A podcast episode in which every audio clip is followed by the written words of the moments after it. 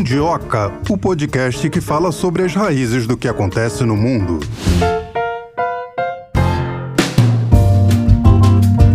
Olá, Mundiocas! Hoje é sexta-feira e eu, Marcelo Castilho, estou aqui exatamente como sempre. Para conversar, para falar sobre um pedido da União Africana. Aliás, a África está aumentando a pressão por uma indenização pelos danos causados aos negros que foram traficados entre os séculos 15 e 19. Será que eles vão conseguir? Estão pedindo uma soma trilionária, Marcelo. Tem juristas que acham que essa reparação é difícil de acontecer. Tem outros que são mais otimistas e acreditam acreditam que é possível de alguma forma você encontrar sim um jeito de fazer essa reparação. Fato é que são crimes imprescritíveis, ou seja, a alegação de que lá quando aconteceu esse crime não existia uma legislação específica, ou seja, escravizar os outros não era um crime hediondo, não cola, não pega. Não cola, continua sendo crime contra a humanidade. A gente sabe que o preço de uma vida ele é inestimável, mas tem que ver também muitas outras coisas, outros fatores têm que ser considerados. Se os países vão ter dinheiro, se eles querem aplicar nisso, que tribunal, quem é que vai obrigar os países a pagarem? E será que isso não é, não, não sei se uma moeda de troca, mas algo para ser usado politicamente? Fato é que países como Reino Unido, Portugal, Espanha, França, ou seja, os países colonizadores terão que pagar mais. E o fato curioso é que o Brasil entra nos dois polos, embora não tenha sido um país colonizador, foi um país que recebeu muitos escravos. Sim, muitas famílias, muitas empresas enriqueceram às custas de quem? Do trabalho escravo. Isso aí tem que ser pesado também. Vamos ouvir o nosso primeiro convidado.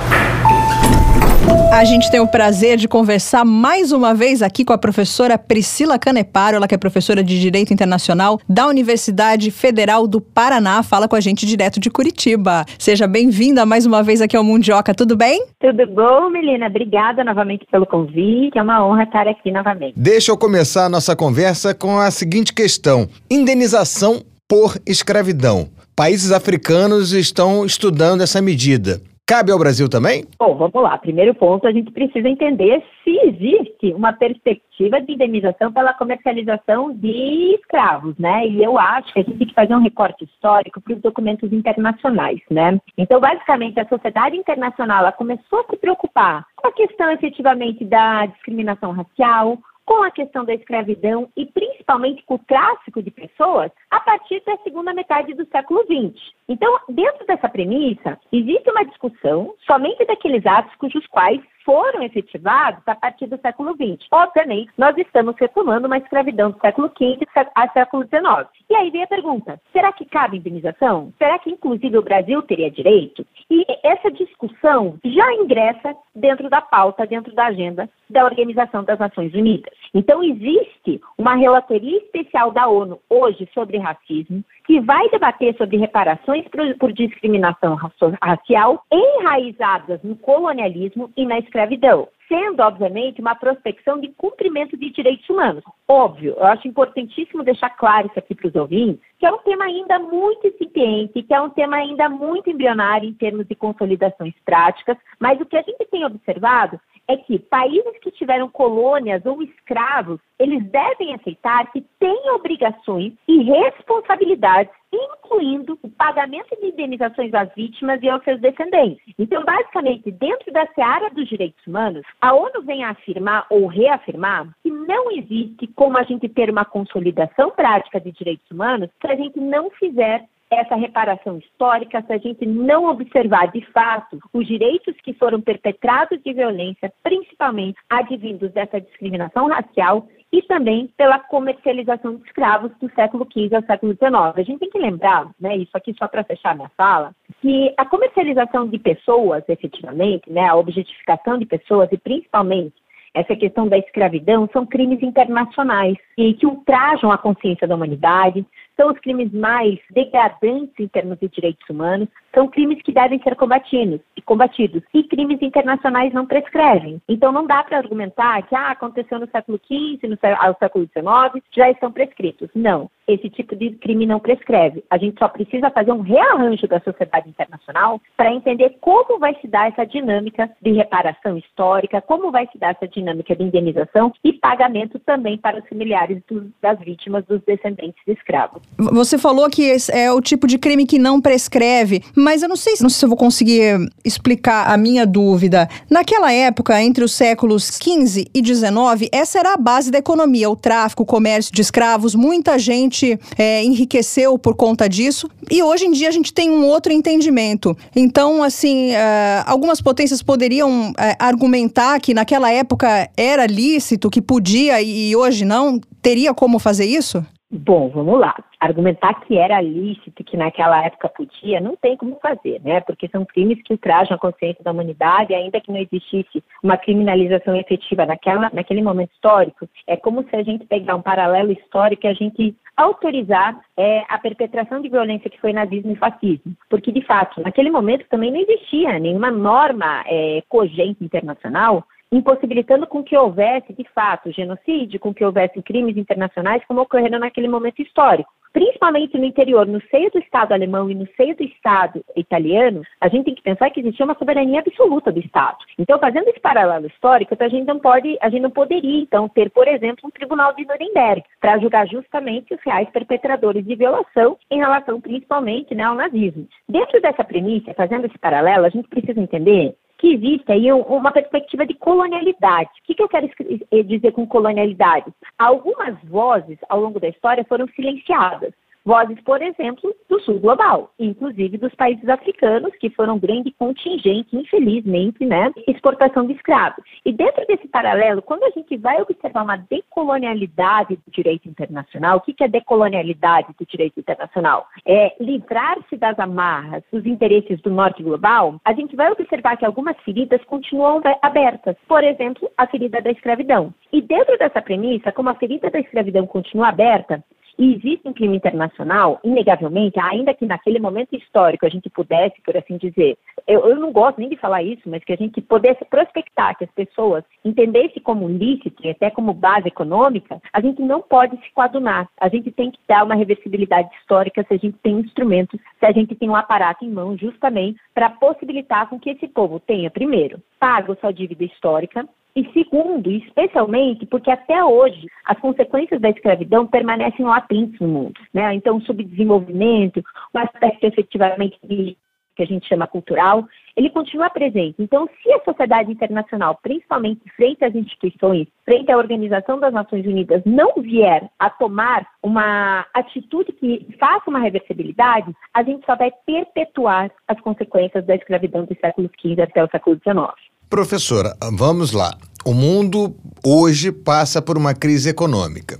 Como é que dá para mensurar quanto vale a vida de uma pessoa que viveu entre os séculos 15 e 19? Ou seja, o que eu quero dizer é: uma expedição inglesa chegou na África, colocou no porto de Liverpool e levou para a América 30 escravos. Como é que eu posso mensurar o valor dessas pessoas que foram lá? Como é que eu consigo fazer essa reparação, já que famílias se misturaram, se perderam, acabaram? Como é que isso se daria? Se daria de família para família? Se daria de governo para governo? Como é que isso aconteceria? Bom, Marcelo, vamos lá. Felizmente, a gente já tem uma prospecção também vinda da Organização das Nações Unidas. Então, existe, né, inclusive do ano passado e desse ano, o relatório sobre reparações pela escravidão transatlântica nas Américas e no Caribe. Então, eles vão concluir a partir de países, tá? Então, concluiu-se que, segundo o direito internacional, as nações escravocatas, elas devem somas astronômicas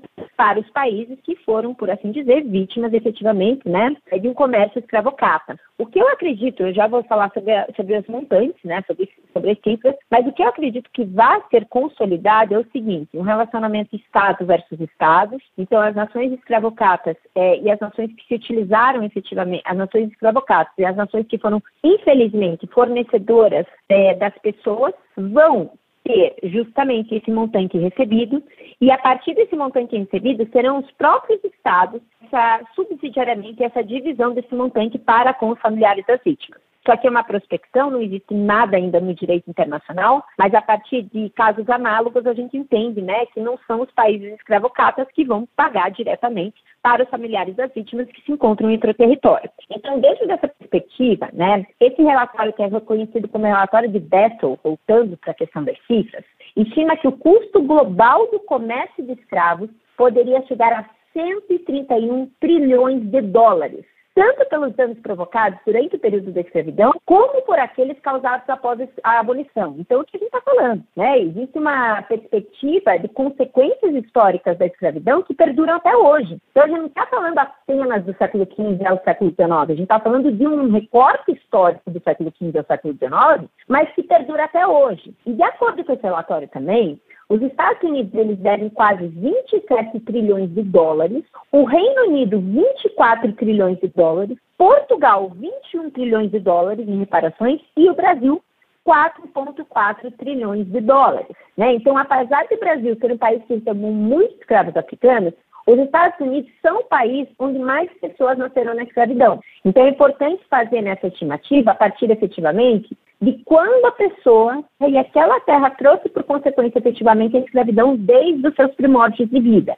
Então é um relatório extremamente complexo, o relatório Beto, né, um relatório que vai prospectar essa, essa perspectiva de reparação histórica, não há nada, nada concreto, são apenas estudos ainda, mas já existe uma estimativa de como fazer esse cálculo. Ainda não se fala como foi pago. Eu prospecto que vai ser da seguinte forma: Estado versus Estado, e daí o Estado receptor vai acabar por subsidiariamente dividir entre familiares que são descendentes de escravos. Mas é super importante a gente ter em mente que isso não é um tema abstrato no cenário internacional. Já existe algo concreto sendo debatido nas agendas institucionais internacionais. Professor, ainda falando sobre a primeira pergunta do Marcelo, ele encaixou assim se o Brasil poderia também pedir essa indenização, já que segundo o IBGE nós somos mais de metade da população negra. Mas aí o Brasil deve à população negra e o Brasil também tem essa outra parte da descendentes, né, filhos, netos, bisnetos, tataranetos de pessoas que foram escravizadas. Como é que que fica essa situação? O Brasil vai ser autor e réu dentro dessa perspectiva. Né? O Brasil deve, de fato, principalmente na perspectiva de Brasil colônia,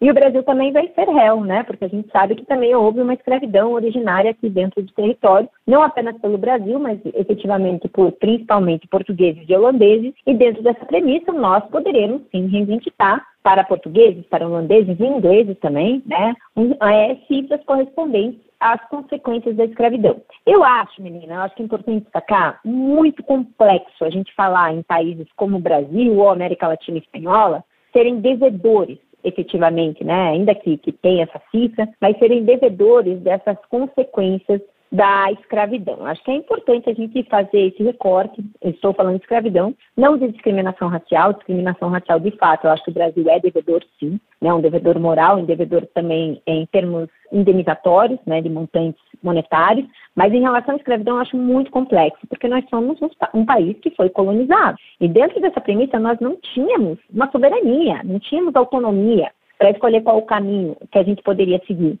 E ainda que se estime que, 4, que o Brasil deva 4,4 trilhões de dólares, eu prospecto que esse valor é muito mais atrelado a uma dívida de Portugal, Holanda e Inglaterra do que efetivamente brasileira. Mas aí é um segundo momento de discussão, né? Professora, dentro dessa lógica, caberia, por exemplo, o povo originário das Américas reclamar contra a Espanha, por exemplo, por ser dizimado, os astecas, os maias, os incas, terem sido dizimados por não aceitarem trabalhar para os colonizadores europeus? Bom, vamos lá, Marcelo, sem dúvidas, né? E a gente está falando de outro crime internacional, que é o crime de genocídio. Ocorreu o crime de genocídio é inegável, é inegável. Hoje já existem estudos robustos falando o que ocorreu naquela época, de fato, foi genocídio contra as populações tradicionais e, de fato, se abre uma porta, infelizmente, para que as nossas demandas né, do, do sul global sejam ouvidas e virem pautas no cenário internacional, tá?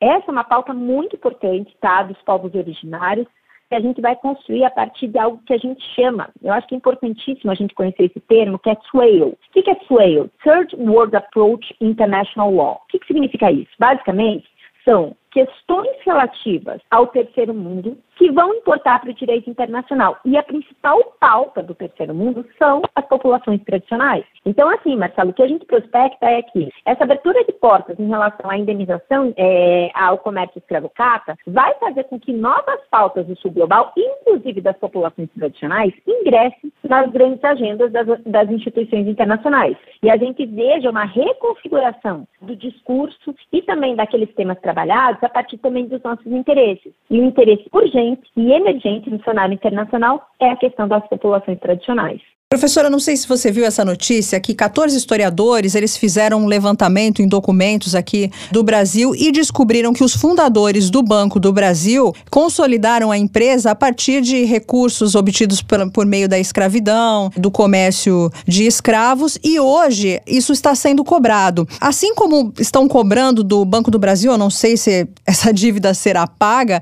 a população negra pode cobrar de outras empresas que também se consolidaram e enriqueceram a partir do comércio de escravos? Menina, é muito difícil, tá? A gente ter essa cobrança a partir de institutos privados, né? Porque a responsabilidade última para promover, proteger e efetivar direitos humanos é do Estado. Então, eu acho muito difícil é que alguém possa requerer de uma empresa, até porque se a gente pegar um paralelo aqui, tá? Um tema que sempre foi muito trabalhado, muito discutido, que trouxe um aspecto prático no cenário internacional, é a questão da condenação do, dos nazistas por conta do holocausto do povo judeu. E ainda assim, se a gente pegar esse paralelo, tá, tem uma empresa automobilística privada que financiou o nazismo. E ainda assim, ela não, a ela não lhe foi imputada a responsabilidade e muito menos ela teve que pagar a indenização para os judeus. Então, acho muito difícil. O Banco do Brasil é uma espécie apartada, porque a gente está falando em outro cenário, que existe uma participação do poder público, mas empresas 100% privadas, eu acredito ser muito impossível que as pessoas possam requerer indenização e, principalmente, que haja né, não mais que um pedido de desculpa em relação a essas empresas. Professora, sendo reto e direto, como pagar uma dívida se as economias, os países hoje dizem que estão com os pires na mão, estão fazendo contas, quase vendendo almoço para comprar janta? E como é que eles pagariam uma dívida de 131 trilhões de dólares? Marcelo, em termos de direitos humanos, sendo reto e direta, o problema é deles. Eles terão que dar um jeito, tá? Se eles forem de fato, o problema é deles, né? Mas enfim, eles terão que dar um jeito justamente para pagar tá? E aí eu vou fazer um paralelo em relação ao caso brasileiro, tá? Em relação a outra questão de direitos humanos. Claro, essa cifra de 131 bilhões de dólares vai se consolidar, mas algo emblemático, com certeza, esses países vão ter que, que pagar. Se a gente for pegar o caso brasileiro, olha só, o Brasil é muito bem estruturado para pagamento de condenações internacionais. A gente tem já nas nossas leis orçamentárias, então no plano plurianual, na lei de diretrizes orçamentárias e na lei orçamentária anual, uma previsão de dotação orçamentária para pagar as condenações que vêm da Corte Interamericana. E olha que nós não somos exímios cumpridores das decisões da Corte Interamericana. Então, esses estados que se dizem envolvidos, que se dizem protetores dos direitos humanos, efetivadores dos direitos humanos, vão ter que arranjar um jeito, tá? E não caberá, efetivamente, né, a argumentação não tem dinheiro, porque de fato eles têm para pagar. Obviamente, não vai ser 131 trilhões de dólares, essa cifra é é homérica e vai ser né, justamente para chamar atenção, vai haver uma renegociação desse, desse tema, de, de, dessa cifra, obviamente. Uma pessoa negra que se ache injustiçada e provavelmente tenha sido, né? Porque a gente sabe que basta sair às ruas para ver a consequência da escravidão, né? População de rua, em sua maior parte é negra, enfim. Mas uma pessoa física, ela pode entrar na justiça e, e requerer isso? Vamos lá ela pode requerer, né, se for efetivamente vítima de injúria racial, de racismo, dentro da perspectiva diária, né, cotidiana, que o fato aconteceu hoje. Em relação ao racismo, pretérito, que veio da escravidão, em relação à dívida histórica que esses estados têm, ainda não, Melina, porque a gente não tem lei. Né? existe uma perspectiva aqui que a gente precisa normatizar a questão para que o Estado possa dar uma resposta. Então, por isso que o campo internacional é tão importante, porque a partir do campo internacional a gente vai ver uma pressão em cima dos Estados e a gente vai ver uma prospecção de feitura de tratados. E daí essas pessoas, sim, poderão se valer da justiça. Hoje, infelizmente, não.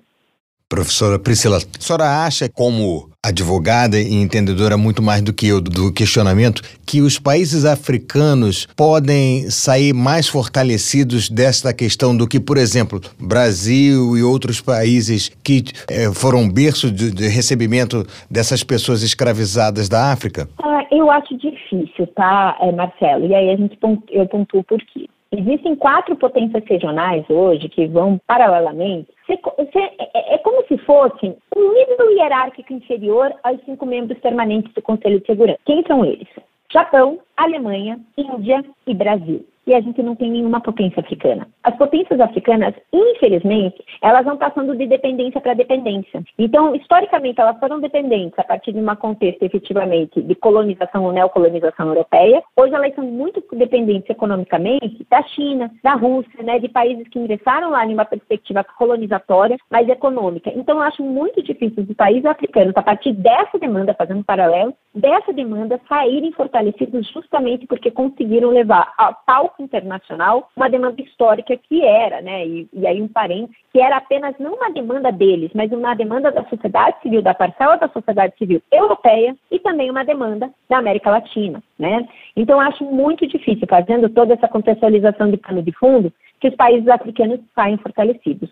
Professora, a escravidão realmente um capítulo da história que nos envergonha, assim como o nazismo também, mas a gente não pode esquecer que hoje, o que acontece na atualidade, que nós estamos assistindo um genocídio que é o dos palestinos, que estão sendo expulsos das suas terras, estão passando por um processo de desumanização. Não tem nenhuma corte internacional olhando isso. Vamos ter que esperar 100 anos para falar sobre esse assunto, para eles terem uma indenização depois do, desse povo ter sido dizimado? Bom, vamos vamos lá, né? Eu acho que é, a gente precisa entender que aqui não cabe, né, por assim dizer, um papel do Tribunal Penal Internacional, né, que poderia julgar pessoas, porque de fato o Tribunal Penal Internacional é uma corte permanente e ele só pode julgar fatos ocorridos após 2002, né? E não existe aí um crime continuado desde o século XV que a gente consiga vislumbrar dentro dessa premissa de competência do Tribunal Penal Internacional. Em relação aos estados, também não cabe que a Corte Internacional de Justiça julgue esses estados, porque essa corte também é permanente e ela só pode julgar casos que ocorreram, vamos lá, forçando muita barra, a partir de 1921, quando é criado o Estatuto Constitutivo da Corte. Porém, olha só, em um discurso no Conselho de Direitos Humanos, a alta comissária da ONU para os Direitos Humanos, a Michelle Bachelet, ela pediu o estabelecimento de um mecanismo com prazo determinado para fazer avançar a justiça e a igualdade racial. Então, basicamente, o pedido dela foi que para se abrisse né, um instrumento, um mecanismo capaz de imputar responsabilidade para os Estados em relação a essas consequências históricas da escravidão.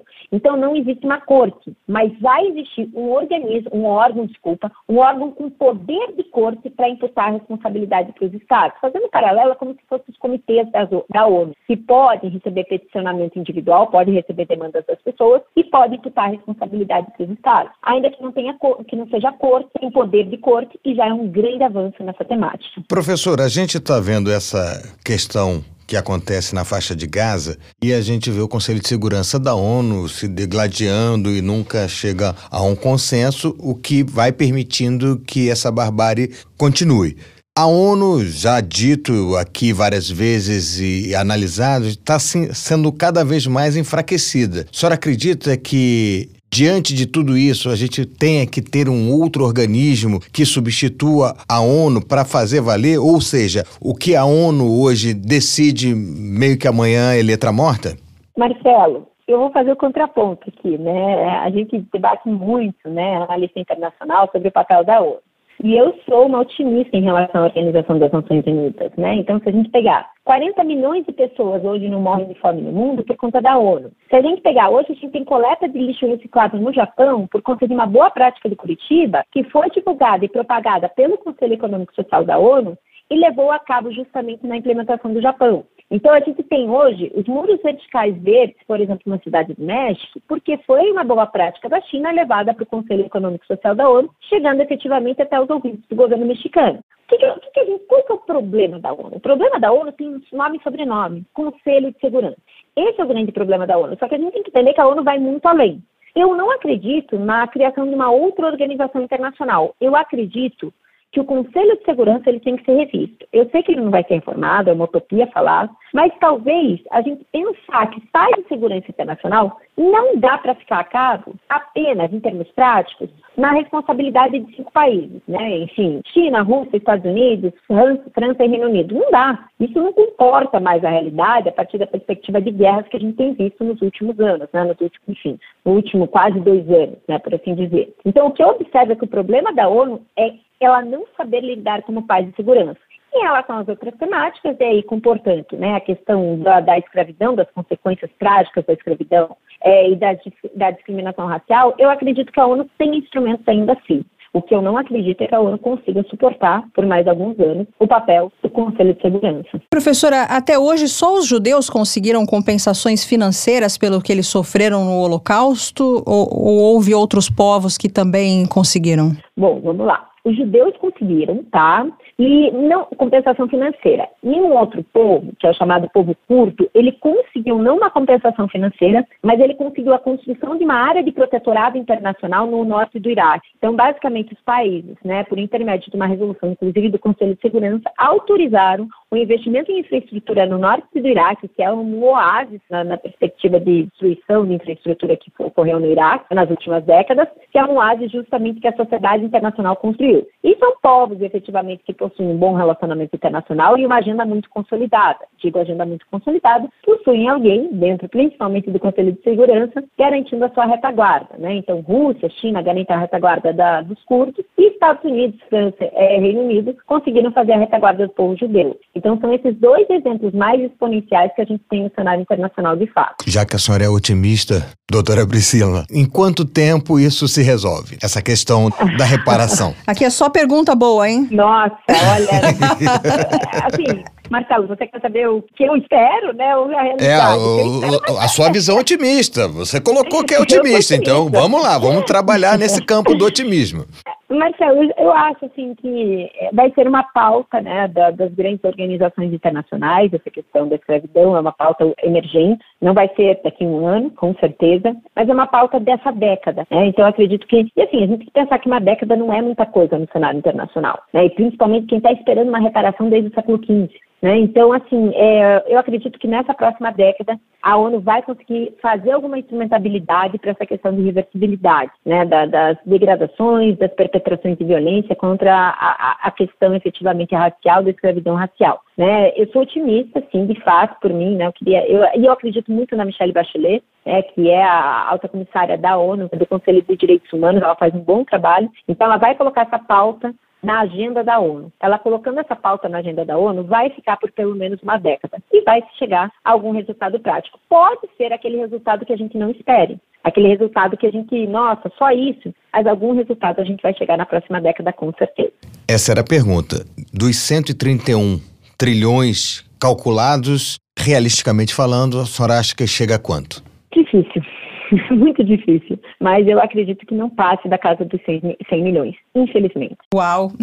Já 30% é, de desconto. Uma, é, já é... é uma diferença substancial, né? Mas, enfim, é, já é alguma coisa. Só colocando em pauta, sabe? Eu acho que a questão. E, e quando a gente vê, quando a gente trabalha com essa questão de violações aos direitos humanos, as pessoas, na maioria das vezes, elas não querem pagamento. Elas querem pagamento justamente porque sabem que doer no bolso dói na alma, né? Principalmente do Estado. Mas o que elas querem é uma reversibilidade possibilidade da situação prática. Então, o que elas querem de fato é políticas públicas, o que elas querem de fato, elas observarem né, que, que a violência policial não vai ser direcionada, não vai ter, né, o ideal é que não tenha, mas que não vai ser direcionada contra a população negra. O que elas querem é que as mulheres negras não sejam um número exponencial de mortes por conta de interrupção de gravidez, né, de aborto. O que as pessoas querem é que justamente esse cenário de dívida histórica, principalmente em relação às consequências drásticas é, cotidiana seja reversível. A indenização é um mero instrumento moral que elas vão acabar tendo. Então, por isso que a gente tem que pensar, o mais importante é a gente debater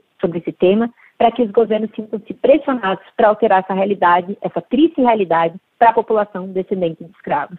Olha, para a gente encerrar, professor, aqui a gente trabalha com esperança, bola de cristal, E direitos otimismo, humanos, otimismo, otimismo. otimismo, um pouco de psicanálise. Então vamos para a subjetividade. A senhora já começou a falar um pouquinho sobre isso, mas eu queria saber qual o peso, quanto é importante a gente estar nesse momento discutindo a escravidão, as consequências e uma possível indenização, se é que ah, existe algum valor nesse mundo que pague uma vida. Ah, Melina, assim, é, a gente precisa debater, né? É, eu acho que é importante destacar, né? Os ouvintes que estão só escutando, obviamente, eu sou uma pessoa branca. Eu não tenho lugar de fala em relação a essa questão, né, da, da escravidão, em relação à questão do racismo. Mas eu tenho como transformar essa pauta é, sonora para o público que me escuta. Eu tenho como transformar efetivamente, né, é, um, é dar um pouco de consciência para essas pessoas que é algo que possa ser feito principalmente o debate e o pressionar dos estados. A gente tem que pensar que os estados hoje, eles direcionam suas políticas a partir de pressão da sociedade civil,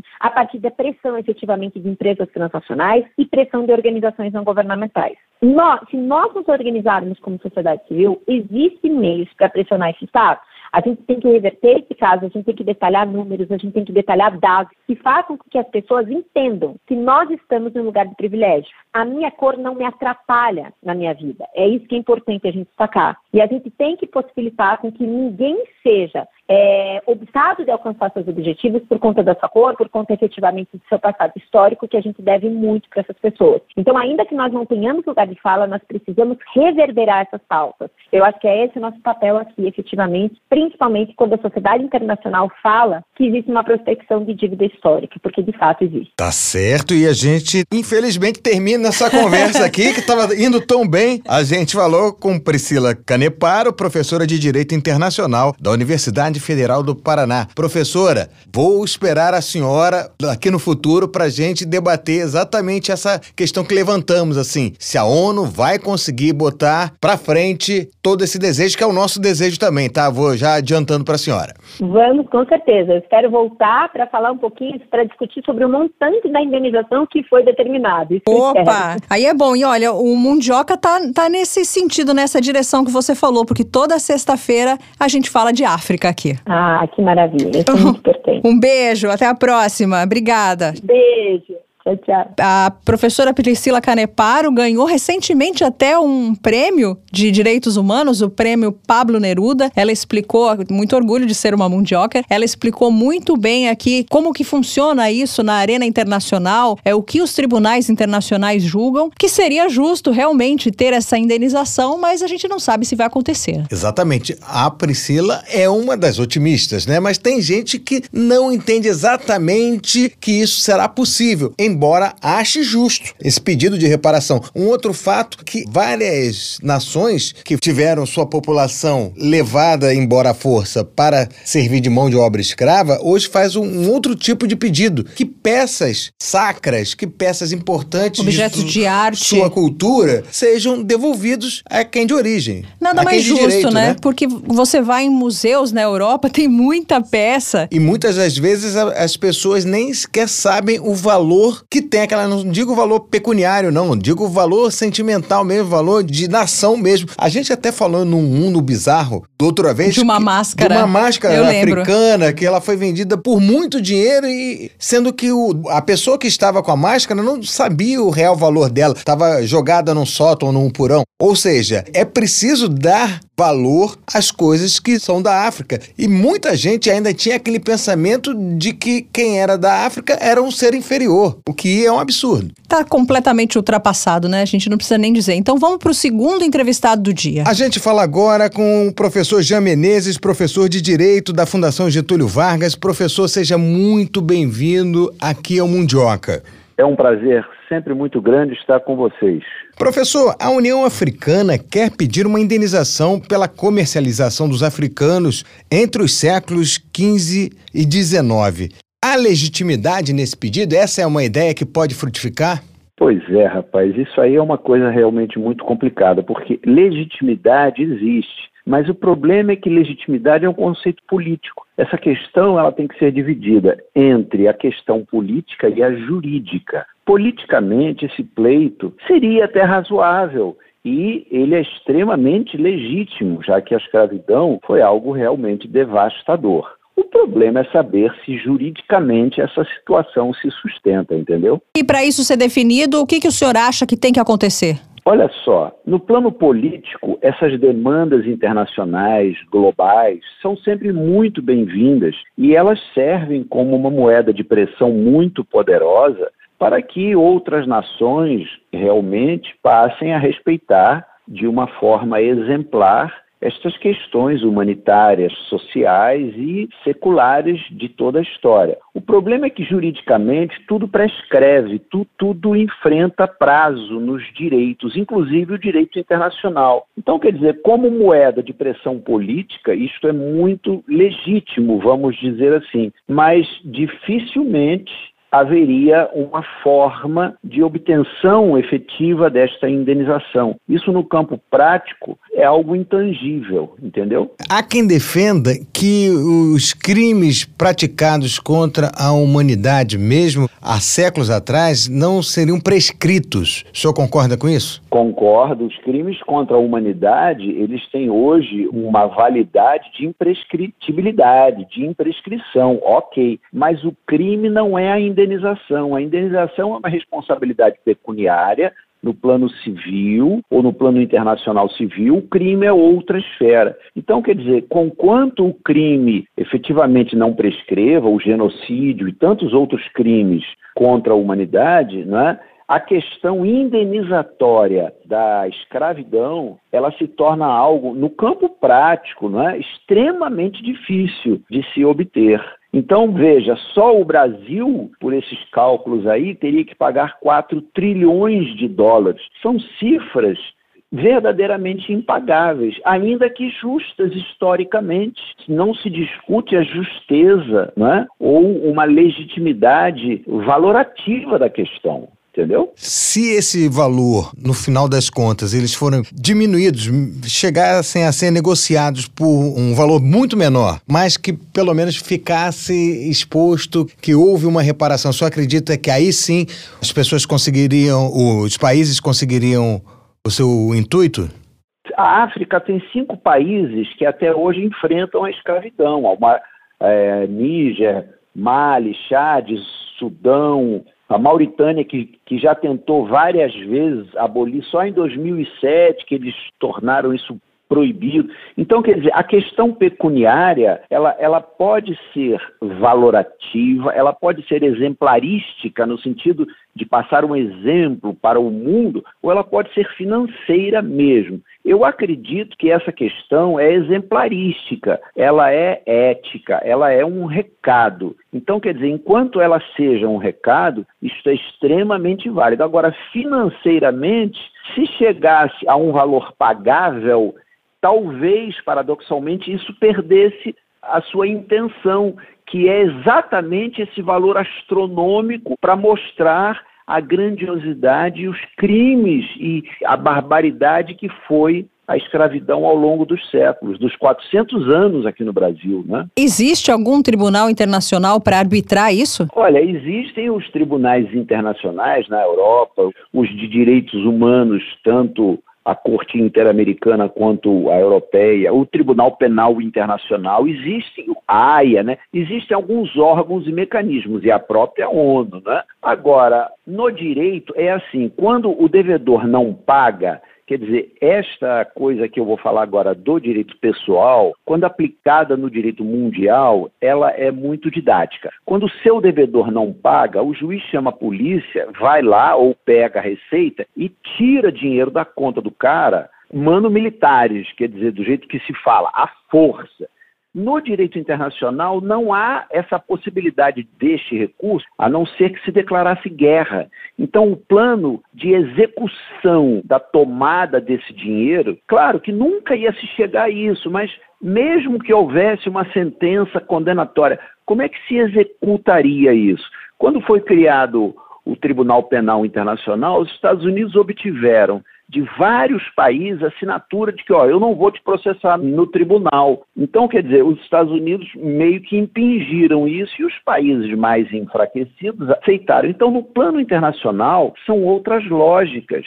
É a lógica de uma força da diplomacia, do peso do país. Agora, essa questão política da África, ela é inequivocamente muito importante no plano diplomático e político de catalisar forças para a atenção de uma mazela humanitária histórica que foi a escravidão. Isso realmente é inquestionável. Então, o senhor não acredita em sanções que poderiam ser aplicáveis aos, vamos lá, países colonizadores ou que utilizaram mão de obra escrava? Eu acho muito difícil, até porque esses países continuam a representar um polo forte nas relações, não é? França, Inglaterra, Estados Unidos, Estados Unidos não, mas Brasil, né? Quer dizer, um polo muito forte politicamente nessas relações Agora, só o futuro é que vai dizer o que vai ocorrer. A questão é muito boa politicamente, mas juridicamente, em, em termos de direito internacional, eu acho ela já com problema de nascedouro.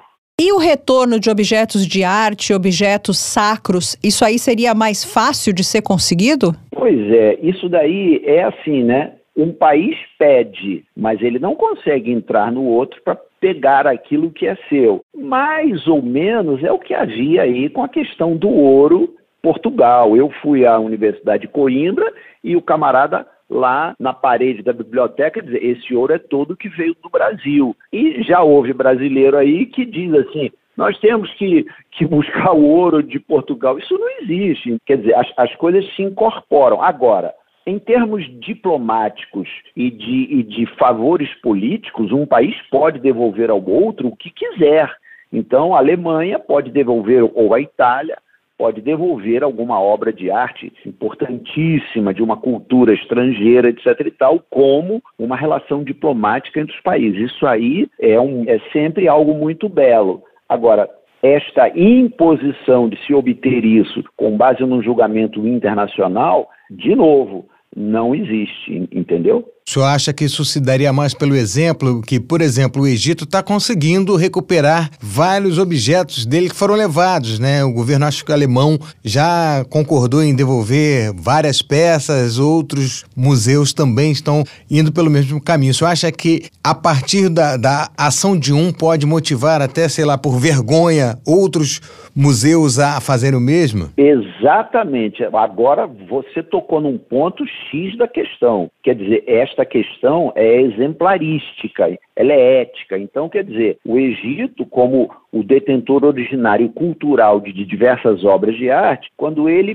pede a um outro país que ele tem relações diplomáticas e o país cede, aquilo nem empobrece ao país do mesmo jeito que aquilo serve como algo belíssimo, uma atitude internacional e global muito elegante da diplomacia do país que cedeu. E isso sim pode propiciar novas devoluções e até uma reorganização das artes e dos adereços culturais espalhados pelo mundo, que muitos deles a gente sabe que foram desviados efetivamente. Né? Se os judeus conseguiram compensações financeiras pelo Holocausto, por que, que os africanos não poderiam conseguir também por esse tempo da escravidão? É, olha só, a terceira convenção da ONU que discutiu exatamente a questão da escravidão, os Estados Unidos e Israel se levantaram e saíram. Então, você também tem algumas dificuldades quando a questão chega em relação ao outro. Israel obteve isso espetacularmente com um auxílio fortíssimo da ONU e dos Estados Unidos, né? e efetivamente obtiver, obteve o Estado em 1948, ok. Mas outra coisa é reconhecer agora para a África, que seria um reconhecimento político, pelo menos este, extremamente importante e exemplar. Quer dizer, a, a escravidão continua a causar mazelas hoje em dia em países como o nosso, como o Brasil e, e, e, alguns outros. Então, quer dizer, sempre o reconhecimento da escravidão será uma coisa necessária necessaríssima. Agora, o problema é a cifra, é esse valor e é essa ideia reparatória financeira parece, a um primeiro momento, não está financeiramente muito exorbitante, mas praticamente, em termos de tesouro dos países, em termos de finanças do país, será algo impraticável, entendeu? Professor, nessa tabela, aliás, como é que eles conseguiram fazer essa mensuração, fazer esse cálculo de quanto pagar por vidas exploradas? O senhor sabe?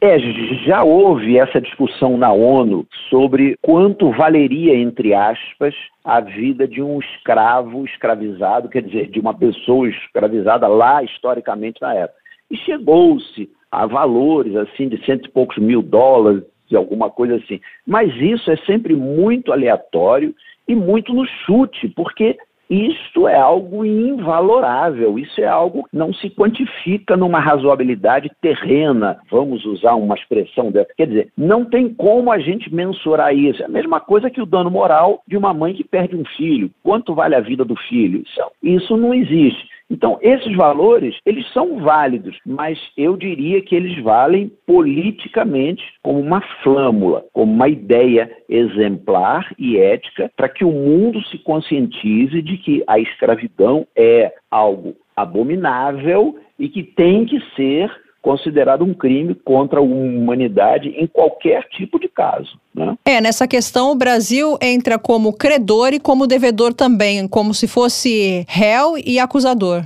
É, porque nós fomos por 400 anos agente ativo aqui e nós fomos importadores, utilizando-se essa terminologia aí mercadológica, desta mão de obra escrava, que é uma mazela, que é uma mancha na história do país, efetivamente fomos os últimos a acabar com isso. Então a gente estaria sim na condição. Por isso é que a teoria das cotas, existem 30 temas constitucionais que eu abordo em sala de aula. Todos eles você tem referências internacionais. O único que não tem é a teoria das cotas, que os Estados Unidos aplicaram mal e porcamente e se veem com dificuldades com as cotas. E nós aplicamos aqui no governo FHC. Por isso que a teoria das cotas continua sendo uma compensação, ainda que muita gente não goste, que muita gente ache que, ah, mas e o pobre branco? Não, amigo, mas o problema é a compensação histórica da escravidão, né? Quer dizer, então, essa é mais uma tentativa de se recompor historicamente uma dívida eh, que o país tem. E aí a África está buscando esta recomposição no plano internacional. Essa reparação histórica através das cotas, o senhor acha que está sendo bem feita? Foi bem feita ou precisava dar uma melhorada? O FHC ficou seis meses para validar as cotas. O Jobim, que era ministro do Supremo, ex-ministro do Supremo e era o ministro da Justiça, e o Zé Gregório, que recebeu um prêmio internacional, era a favor. E o FHC validou. Foi muito difícil essa validação. Teoreticamente, isso é algo muito difícil, não é muito e sempre é imperfeito. Então, quer dizer, por, por melhor que seja a teoria da cota, ela sempre contém imperfeições. Então, eu opinaria que ela é válida e que é boa, na medida dos erros que ela contém e das dificuldades e impossibilidades que ela. Que nunca a gente alcança uma perfeição reparadora, histórica, com essas questões, entendeu? Professor Janso agora levantou a, a questão, os erros que ela contém. Que seriam esses erros? Olha, nem eu sei, mas ela contém. então, quer dizer, a gente fala assim, a gente brinca, mas olha só, você tem algumas outras indagações, não é? Então, por exemplo, eu quando falo de discriminação, eu falo que o tipo de pessoa mais discriminada que existe historicamente nem seria o negro, é a mulher, pelo mero fato de ter nascido mulher. E isso é universal. Por isso é que nós temos, por exemplo, aqui no Brasil, a Delegacia de Defesa da Mulher e não tem Delegacia de Defesa do Homem. Então, veja, a gente tem aí outras categorizações humanas que são clássicas historicamente discriminadas. E nem por isso a gente criou uma teoria de cotas femininas, ainda que haja quem discutisse isso. Aí você tem o pobre branco, que não é o negro. Então, quer dizer, as imperfeições da teoria da cota são imperfeições que podem ser buscadas em outras categorias humanas que sofreram e sofrem efetivamente até os tempos presentes as diferenças, as os favelados, as pessoas da periferia atual, né? Dizer, essas pessoas que não têm esgoto, a própria Nigéria, que tem uma, uma ilha inteira, uma cidade inteira em cima da água, né? Quer dizer, todo, hoje, atualmente, então essas camadas, esses bolsões sociais precisam ser compensados. E aí cada estado vai criando seus mecanismos internos de compensação. Mas não está aí, professor, o direito dos países colonizados de cobrar dos colonizadores essa reparação histórica? Sim, perfeitamente. Quer dizer, no plano político, eles estão certos. E eles têm efetivamente essa possibilidade de se virar para o mundo e dizer: vocês nos colonizaram, nos sacanearam e vocês devem a nós. O problema, se se vai falar em valores financeiros, é se chegar a uma coisa que seja razoável. Por outro lado, você vai ter críticos que vai dizer, se eles abaixarem o valor, eles vão se vender por um valor. E aí os outros vão comprar o direito ao silêncio. Então, quer dizer, sempre haverá críticas numa negociação ou numa compra, vamos imaginar, de silêncio histórico desse. Então, às vezes, uma chaga aberta é algo muito mais importante para uma nação ou para até todos os países do mundo do que um valor financeiro indenizável. Né? Os valores, às vezes, são fáceis, basta se entregar o dinheiro, mas as reparações morais e verdadeiras, essas, às vezes, são muito mais difíceis. Né? Diante disso, embarcando esse exemplo que eu vou dar para o senhor, nesse tipo de lei, vamos dizer assim, se essa lei pega os povos originários, os índios, aqueles que não se deixaram escravizar ou que foram aniquilados, teriam direito hoje também a, a algum ressarcimento? Se eles tiverem como alegar que foram dizimados como a escravidão, teriam, e todos os povos que conseguem fazer e defender e comprovar uma alegação dessa, teriam como. O problema é que se nós entrarmos nisso, pura e simplesmente, nós estaríamos instaurando aí uma situação muito difícil no plano político existencial, quer dizer, mas os índios teriam sim, né? E aí hoje em alguns países árabes e regulados pelo Islã você tem o, o direito das mulheres que, que, historicamente são violadas, obrigadas a roupas religiosas. Então quer dizer todos esses segmentos que de uma forma ou de outra foram historicamente detratados, ofendidos e violados têm direitos indenizatórios. O senhor concorda com a frase que, excetuando os Estados Unidos, todos os outros países colonizados ainda sofrem o problema do subdesenvolvimento ou tentando chegar a um ponto onde a sua população pode viver com dignidade? Perfeitamente. Isso é uma chaga, isso é uma mazela que existe. É só a gente olhar para as favelas do Rio de Janeiro, para os bolsões sociais do Brasil, que a gente chega a essa conclusão. Quer dizer, há uma situação de dependência cultural e uma situação financeira e política que não resolve essas questões. Isso aí ainda há traços muito sérios disso, sim. Aí eu te faço aquela pergunta de um milhão de dólares. Como é que se resolve essa questão? Olha, a gente teve um ministro da Educação lá atrás, que eu acho que foi o Buarque de Holanda, que ele disse: Eu preciso de 25 anos para resolver a educação no Brasil, mas não me dão isso, porque de quatro em quatro muda o governo e mudam os planos e mudam todos os sistemas. Então, quer dizer, é voo de galinha em cima de voo de galinha. Talvez a gente não consiga resolver isso a curto ou a médio prazo, em hipótese alguma, porque a cada governo que entra desfaz o anterior, principalmente nos vieses de educação, de cultura, de artes, etc. E tal. Então, quer dizer, isso é um problema muito complicado. Olha aí a criminalidade no Rio de Janeiro, que não é um caso criminal, é um caso de educação, né? um caso ético, um caso. Esses jovens com 20 anos de idade acham que têm direito de fazer o que quiserem na rua, etc. E tal. Então, quando a gente tem um, um povo assim, ou, ou uma parcela assim, isso é um problema tipicamente educacional. É preciso fazer um rearranjo histórico global? Eu não sei se global, mas em países como os nossos, ou como esses colonizados que você diz, que tem essas agudizações assim, sensivelmente precisa de um novo arranjo, sim. Com os países ricos pagando a conta? O problema é eles aceitarem a cobrança, né? E aí a gente chega na questão do tribunal. Só acha que a ONU hoje, por tudo aquilo que a gente tem visto, ela está com moral de, de impor alguma sanção a alguém? Olha, eu sou totalmente favorável à ONU. Eu acho que ela presta inúmeros serviços valiosos e pode ter um defeito aqui ou uma fraqueza ali, mas eu acho que eu sou totalmente a favor da existência de uma ONU e da sua continuidade funcional. E eu acho que ela pode sim. A palavra dela ainda é muito forte. Ou seja, só seria questão do Conselho de Segurança a ser revista? Sim, sim, sim, sim. Tá certo, professor. A gente conversou com o professor de Direito da Fundação Getúlio Vargas de Menezes, que já está mais do que convidado para voltar aqui ao Mundioca para nos presentear novamente. Tá certo, professor? Ô, meu irmão, isso é uma honra muito grande. Um abraço e um beijo em todos.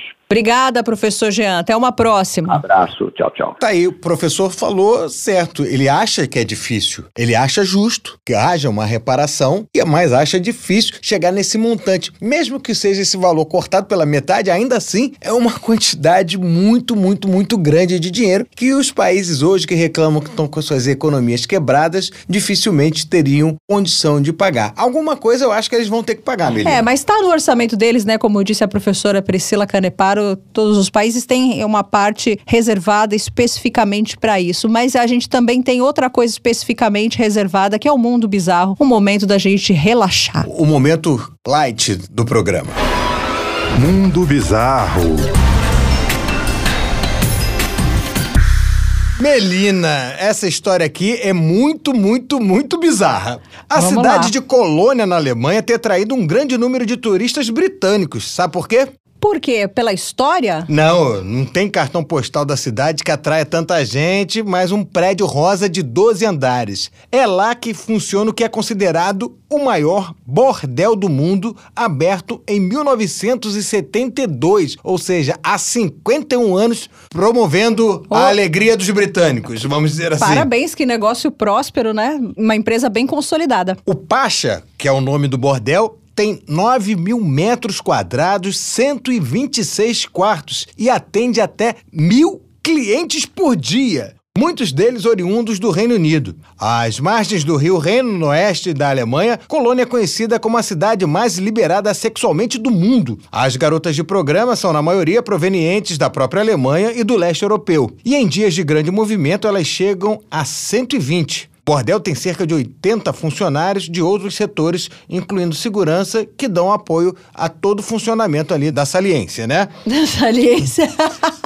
É. Até 1995, o local se chamava Aerocentry. Após ganhar o nome atual, o prédio foi modernizado para receber mais e melhores clientes, incluindo o rapper Eminem. Conhece o rapper Eminem? Já bateu ponto lá. Em 2009, o também rapper 50 Cent fez uma apresentação no Pacha, viu? O negócio lá não deve ser tão ruim assim não, né? É, bacana. Pra ter essa galera toda lá. Eu não tenho vontade de ir, mas. Vamos lá. Os O mundiocas podem querer. Opa! O comércio sexual vale cerca de 14 milhões e meio de euros, cerca de 77 milhões de reais em receitas anuais na Alemanha, onde 33 mil profissionais do sexo registrados exercem o seu comércio em 3 mil bordéis. Ou seja, tudo legalizado, tudo para pegar imposto e funcionar direitinho. Devolver o bem à sociedade, né? Exatamente. Acredita-se que existam cerca de 300 mil profissionais do sexo quando contabilizadas as não registradas, ou seja, O pessoal que faz frila também tá aí. Opa, tá ali. Até aquele pessoal que faz bom gosto.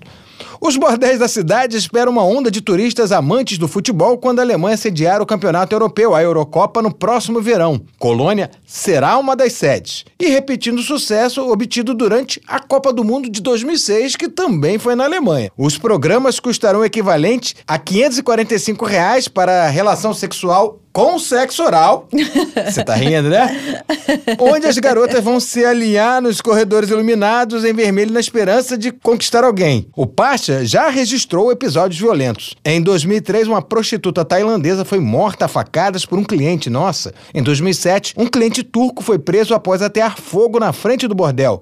Ele tinha vários coquetéis Molotov. Jesus! Que isso, gente? O Pasha pediu falência no início de setembro de 2020 por causa da pandemia. A prostituição foi proibida no estado da Renânia do Norte, Westfália, desde o início da pandemia de Covid. O cenário, de acordo com o então proprietário Armand Lobschein, impossibilitou a continuidade do negócio ou a elaboração de planos financeiros para salvá-lo. Após a recuperação financeira e reforma, o Pacha reabriu em 18 de março de 2022. O que dizer, né, para o Mundioker? Você que for que vai à Alemanha e, e tiver 545 reais aí de bobeira. Tem eu já vou te dizer o que, que você pode fazer. Tem viu? 545 para perder. É. Ó, esse foi o mundo bizarro. Mundo Bizarro.